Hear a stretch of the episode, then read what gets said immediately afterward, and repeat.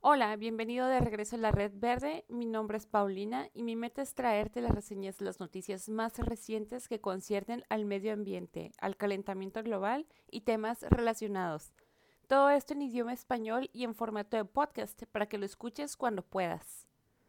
De profesión soy diseñadora, no soy periodista, pero este es un proyecto personal que estoy llevando a cabo porque me gustaría darles las noticias ambientales en un formato práctico y con su debido protagonismo, porque en los medios de comunicación principales se trata muy poco la crisis climática y ambiental, a pesar de que nos encontramos en una terrible emergencia. Los temas que tratamos en la red verde pueden llegar a ser muy pesados y desesperanzadores, pero aún así son muy importantes. Debemos hacer prioridad abrir el tema de la crisis climática con todos para así dar el primer paso que necesitamos para cambiar este gran problema, ya sea de manera individual o como comunidad y sociedad. El capítulo 3 se ha tardado bastante y en principio ha sido por razones personales que se me ha juntado mucho el trabajo este octubre, pero dentro de este inconveniente ha surgido una oportunidad en mi ciudad de origen se ha desenvuelto una historia que creo que puede resonar con muchas historias latinoamericanas de transnacionales extranjeras, irregularidades gubernamentales, proyectos dañinos para el medio ambiente y lo que me gustaría mucho recalcar al final es el problema de la falta de información para el público general, incluyendo información legal y científica en lo que se refiere al medio ambiente.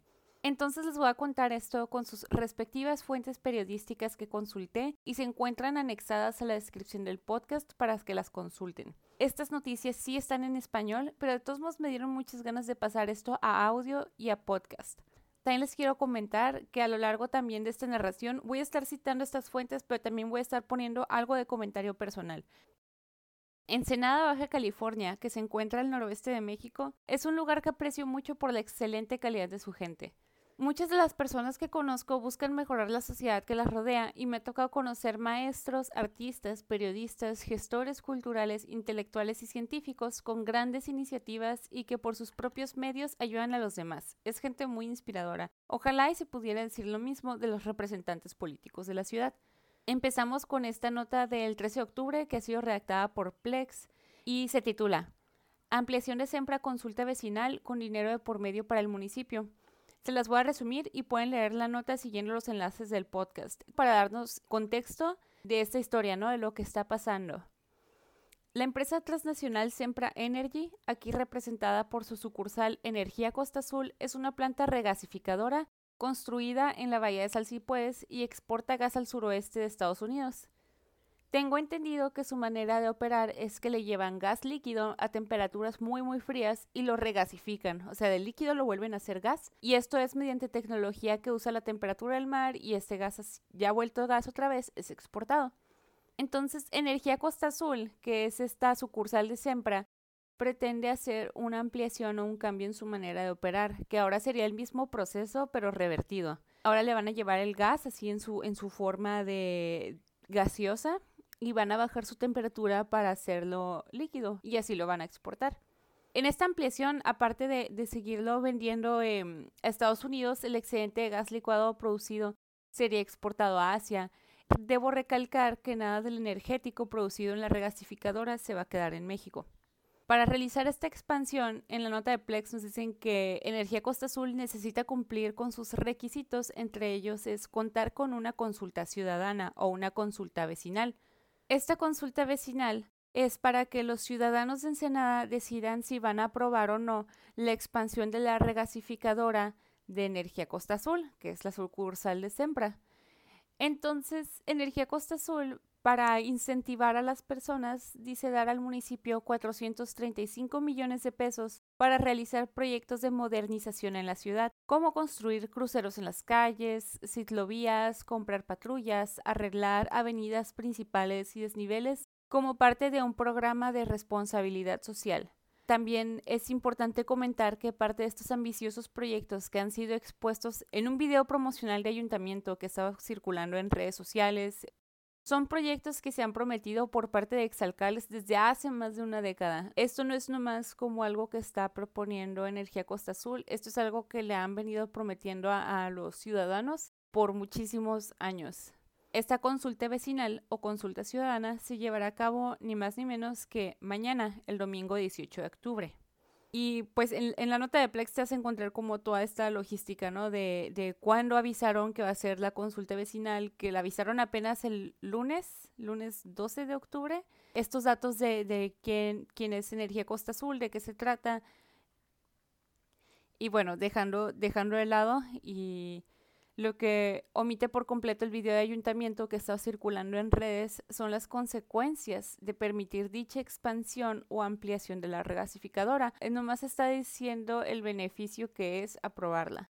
De esta manera ha negado a la población su derecho de estar informado para llevar a cabo esta consulta.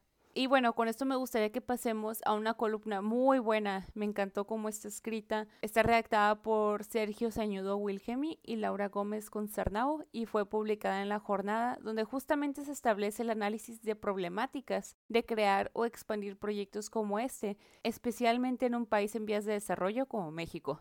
La columna se titula ¿Quién gana con la expansión de Sempra en Baja California? México no, el medio ambiente tampoco.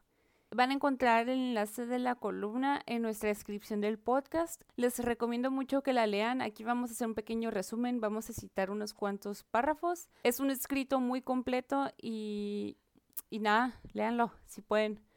Comenzando con esto, el proyecto de Sempra en primer lugar es un proyecto de producción de combustibles fósiles justo cuando más necesitamos hacer una transición a energías más limpias o a una economía de menor impacto.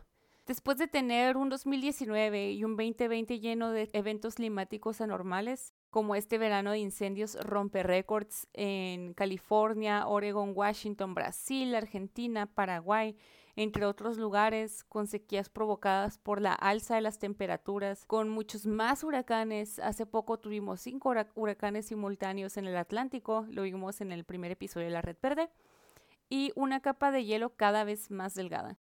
Es increíble ver cómo se sigue apostando por producir más gas natural, valorando más la ganancia económica que la supervivencia de nuestra especie y el resto de las especies.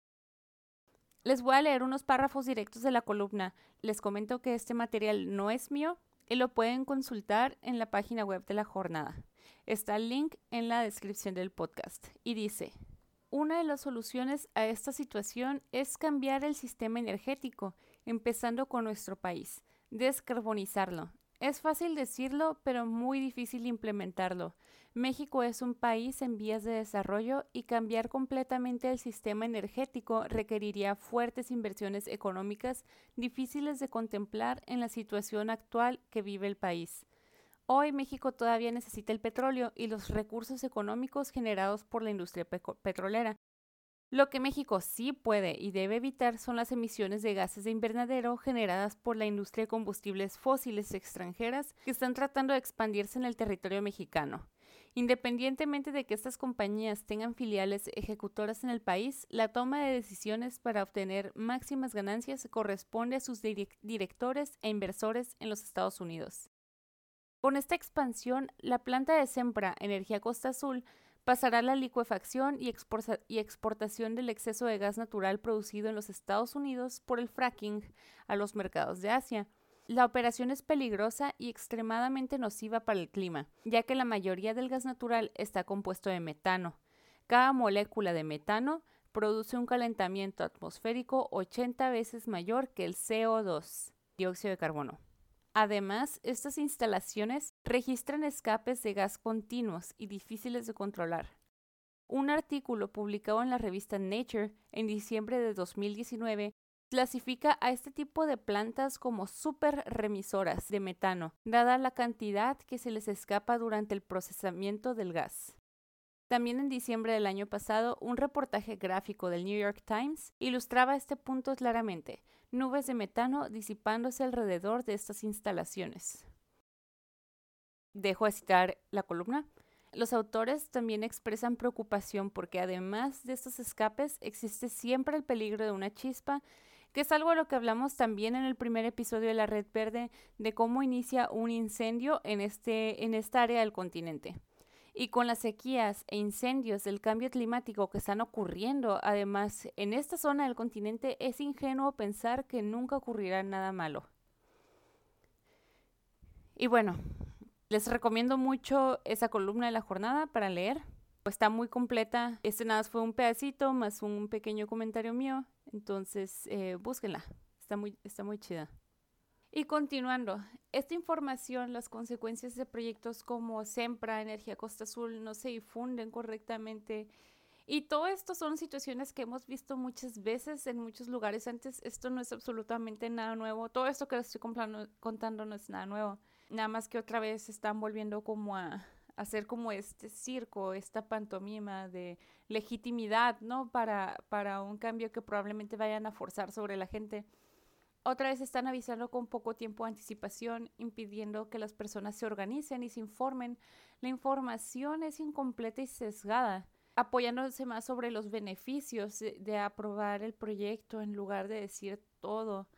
Eh, no siguen sus propias reglas nuestros líderes, pues me compartieron la información de que por ley la convocatoria de una consulta vecinal debe hacerse al menos 30 días naturales antes de llevarse a cabo. Además, debe de anunciarse de manera muy visible ante las personas. He escuchado preocupaciones de que si los ciudadanos participan en una consulta irregular pueden legitimarla, más no estoy segura de esto. Y pues más que nada esto parece ser como todo un truco sucio, no es nada nuevo. Las personas necesitan los beneficios y los trabajos que se han prometido con el proyecto, claro, pero no nos informan qué estamos sacrificando, que es nuestro medio ambiente, nuestra atmósfera y tiempo valioso para cambiar. No se informa mucho menos que científicos de todo el mundo han avisado que en nuestra manera actual de operar, en nuestro sistema actual estamos a una nada de pasar por un punto sin retorno del daño al balance actual de nuestro planeta y sin ese balance no vamos a existir. La corrupción detrás de este proyecto industrial que beneficia externos, aparte de seguir perpetuando el business as usual o los negocios como siempre en español, bloquea que se desarrollen planes concretos para, para mitigar la crisis climática, para que se desarrollen empleos verdes y para llevar a cabo los cambios que necesitamos. Y por último, esto es súper importante. Hay un acuerdo regional que firmó México en septiembre de este año. Eh, se llama el Acuerdo de Escazú. Em, lo firmaron varios países latinoamericanos y establece que tenemos el derecho al acceso a la información a la participación pública y al acceso a la justicia en asuntos ambientales. Esta es, este es un acuerdo que es para, para ayudar en temas del medio ambiente. Entonces, de nuevo, es acceso a la información, a la participación pública y al acceso a la justicia en asuntos ambientales. Y en este caso eso no se está llevando a cabo. Hace falta información de las consecuencias ambientales de este proyecto impartida por una fuente neutra, veraz y completa. Entonces está, está este fondo, em, es este fondo legal que no se está cumpliendo, que no se está tomando en cuenta. Les voy a poner el acuerdo regional sobre este acceso a la información, la participación pública y el acceso a la justicia. Eh, se los voy a poner en la descripción de, del podcast. No lo terminé de leer, está, está muy largo y ahí sí, esta es una información muy importante que queríamos revisar todos. Entonces, Em, espero en un próximo programa desglosar un poquito más este acuerdo, pero es una base legal para proteger a la gente en estos problemas ambientales. Y bueno, este, la consulta vecinal titulada Tú decides tendrá lugar eh, mañana, este próximo domingo 18 de octubre, de las 8 de la mañana a las 16 horas, a las 4 de la tarde, en 62 casillas en cuatro diferentes sectores de la ciudad y en algunas delegaciones municipales. En la nota de Plex que está adjuntada pueden encontrar la lista de zonas donde estarán estas casillas. Antes de terminar con la historia de Sempra, había algo que les quería comentar. Es algo personal, pero que se me hizo muy curioso y me gustaría mucho compartir con ustedes. Y es que mientras estaba haciendo mi investigación de, de toda esta noticia, entre las redes sociales de Energía Costa Azul y se me hizo muy curioso que tienen un greenwashing muy grande de su imagen. El greenwashing es un término en inglés que habla sobre este lavado de imagen para hacer parecer que una empresa es ecologista o es amigable con el medio ambiente. Em, todo esto es como con un mensaje visual o usando ciertas pautas em, gráficas visuales para que nosotros ya hemos internalizado y relacionamos con energías renovables, con energías limpias, con cosas buenas para el ambiente. Em, estos códigos visuales son generalmente usar el color verde porque nosotros relacionamos el verde con las plantas, con la naturaleza, usan el color azul que es un color que nos transmite paz, nos transmite em, también como pureza, eh, nos recuerda al mar y usan una iconografía como mucho de plantas, ¿no? Ahí es cuando vemos la típica hojita, la hojita de una planta, em, olas de mar y, y ver estas imágenes eh, automáticamente o de manera inconsciente nos hace pensar que una empresa es este, buena con el medio ambiente. Se usa mucho en, en lo que es como en las energías renovables. Se usa mucho en, en, empresas de energías renovables y pues por eso es muy importante investigar de qué se trata mucho una empresa que usa estos códigos visuales para ver si no está siendo realmente engañosa porque esto se está volviendo muy común. Y Energía Costa Azul está usando em, mucho este color verde, azul, estas imágenes pues orgánicas, un mensaje de empoderar a la comunidad cuando realmente está en un sector que es muy muy dañino para nuestra, atmósfera. Comercializan con gas natural que contiene metano, que al final del día empeora em, el calentamiento global. Y nada, pues nada más es algo que les quería comentar. Em, se me hizo muy interesante. Igual em, los, los, invito a que dejen comentarios, opiniones en nuestras redes sociales. Y bueno, con esto pasamos a la siguiente nota. Regresando a las noticias internacionales de medio ambiente, de cambio climático, lo siguiente es titulado El plan de Exxon para aumentar emisiones de carbono ha sido revelado en documentos filtrados.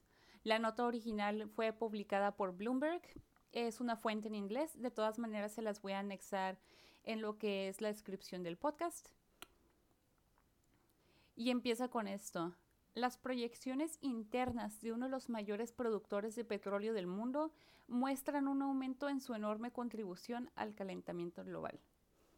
Lo que sigue va a ser un pequeño resumen, a lo mejor se hace alguna cita directa del artículo y comenzamos.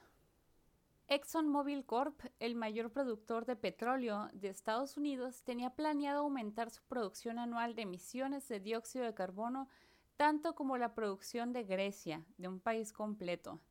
Los documentos filtrados analizados por Bloomberg sacan a la luz que esta, corporación va en contra de los esfuerzos internacionales por mitigar el calentamiento global.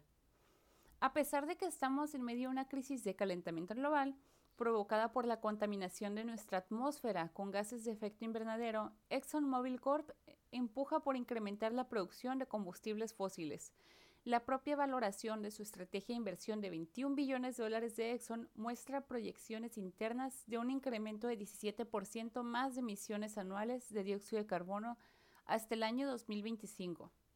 El documento que contiene estas proyecciones de emisiones son previas a la pandemia del COVID-19, que hoy en día ha reducido la demanda mundial por petróleo, así que no se sabe si realmente Exxon va a completar sus planes de crecimiento, pero la intención estaba ahí desde antes. A pesar de que ha incrementado la presión por comenzar a decrecer nuestra dependencia de combustibles fósiles, ExxonMobil Corp nunca se ha comprometido a reducir la producción de petróleo y gas ni ha fijado una fecha en la que pasará a ser neutral en sus emisiones de carbono. Exxon tampoco ha divulgado nunca públicamente sus pronósticos para sus propias emisiones. Los documentos internos filtrados de Exxon enumeran sus emisiones, que son en números de cientos de millones de toneladas lo que, lo que ellos están emitiendo. Y algo muy curioso es que tras la publicación inicial del artículo de Bloomberg, ExxonMobil dio un comunicado estableciendo que las proyecciones internas son preliminares y que no incluyen sus medidas de mitigación. Y posteriormente cambiaron las cifras de los documentos que se filtraron y no han revelado detalles de sus nuevas proyecciones. Entonces, de nuevo, estas, estas em, proyecciones de emisiones que estaban haciendo en los documentos que se filtraron eran de cientos de millones de toneladas. Entonces, lo que dice Exxon es que no, que les faltó estos detalles de que realmente iban a mitigar y que no estaban ahí. Eh, pero pues eso suena, suena, suena falso. Las estimaciones internas solo toman en cuenta un porcentaje muy pequeño de la contribución de Exxon al cambio climático, pues solo toman en cuenta una quinta parte de lo que produce en emisiones una compañía de petróleo. Estas son las emisiones de gases de invernadero que vienen directamente de la operación de la compañía. La mayoría de sus emisiones vienen de los consumidores que compran combustibles fósiles y estos números no se toman en cuenta en el reporte filtrado. Esto significa esto significa que el total del impacto sobre la atmósfera de Exxon puede ser cinco veces más que las cifras estimadas en el documento, que este cinco veces más es alrededor de 100 millones de toneladas de dióxido de carbono adicional. Si sus planes, si sus planes se concretan, ExxonMobil Corp agregaría a la atmósfera las emisiones anuales de una nación pequeña y desarrollada. Exxon trata de defender sus planes de crecimiento como necesarios en plena crisis climática, a pesar de que científicos alertan que es necesario, urgente, reducir la producción de combustibles fósiles para limitar el calentamiento de nuestro planeta a que no sobrepase los 1.5 grados Celsius sobre la temperatura que había en tiempos preindustriales. Viene aquí también que en 2018 ExxonMobil tiene este plan de inversiones de 30 billones de dólares por año para construir un conjunto de operaciones que producirían grandes volúmenes de petróleo y gas durante décadas en el futuro, independientemente de los cambios en la política o precios. Los proyectos son para extraer recursos en Texas, en Guyana, Brasil, Mozambique y Papúa Nueva Guinea. Entonces, estamos viendo que ExxonMobil no tiene ninguna intención de dejar de producir petróleo, es más, quieren seguir creciendo. Y esto nos lleva a esta frase que se me hizo muy curiosa y dice, el plan de negocios de ExxonMobil está dentro de, su propia perspectiva comercial. El plan de negocios de ExxonMobil está dentro de su propia perspectiva comercial que asume un crecimiento continuo de la demanda de combustibles fósiles. Creo que esta frase es clave dentro del artículo de Bloomberg, estamos escuchando o leyendo de cómo este gigante del petróleo sigue apostando por un crecimiento infinito y avaro de su dinero, a pesar de tener un total conocimiento de los efectos de los gases de invernadero sobre la atmósfera del planeta, de la degradación de la calidad de vida de nuestras generaciones futuras y la actual, y de tener conocimientos de que podemos dejar nuestro único planeta huésped sin las capacidades que tiene de albergar vida. También me parece que el uso de la frase su perspectiva comercial es de no tomar en cuenta la perspectiva que cuenta en este planeta, que es la de la sustentabilidad. Y estas empresas no tienen otra perspectiva, obviamente nomás tienen la, la perspectiva comercial y eso lo sabemos, nada más lo quería, lo quería recalcar. La perspectiva comercial de Exxon y su CEO es ignorar por completo que al tomar la ruta de los combustibles fósiles estamos abandonando a los jóvenes de ahorita a perecer ante el cambio climático. Este problema no es solo de ExxonMobil, viene también del modelo capitalista que tenemos, en el que se espera que todas las empresas apunten a un crecimiento continuo ante una demanda continua. Si queremos que los gigantes del petróleo paren, muy probablemente tenemos que luchar por un cambio de sistema. A lo largo del artículo de Bloomberg, ExxonMobil comenta varias veces que en el reporte no están sus esfuerzos de mitigación, que tienen dos docenas de medidas de reducción de emisiones, como proyectos para capturar carbono, algo que yo estuve investigando, pero no he encontrado si ya se ha logrado, eh, que es capturar el carbono de la atmósfera y ponerlo bajo la tierra. O sea, de nuevo lo busqué, pero no he encontrado artículos que digan que sí ya se está haciendo. Pero bueno, ellos dicen que van a hacer eso, lo van a hacer. Utilizar energías renovables. Ah, eh, otras de sus medidas de reducción de emisiones son utilizar energías renovables para producir barriles de petróleo con energía limpia y reducir fugas de metano.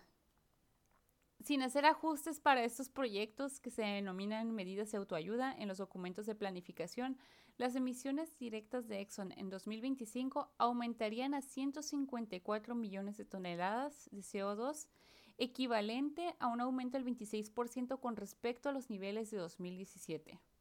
Y a lo mejor también esto está de más porque es muy obvio, pero estas medidas que se ponen, en este caso compañías como Exxon, es como ponerle un pequeño curita a una herida gigante y desproporcionada.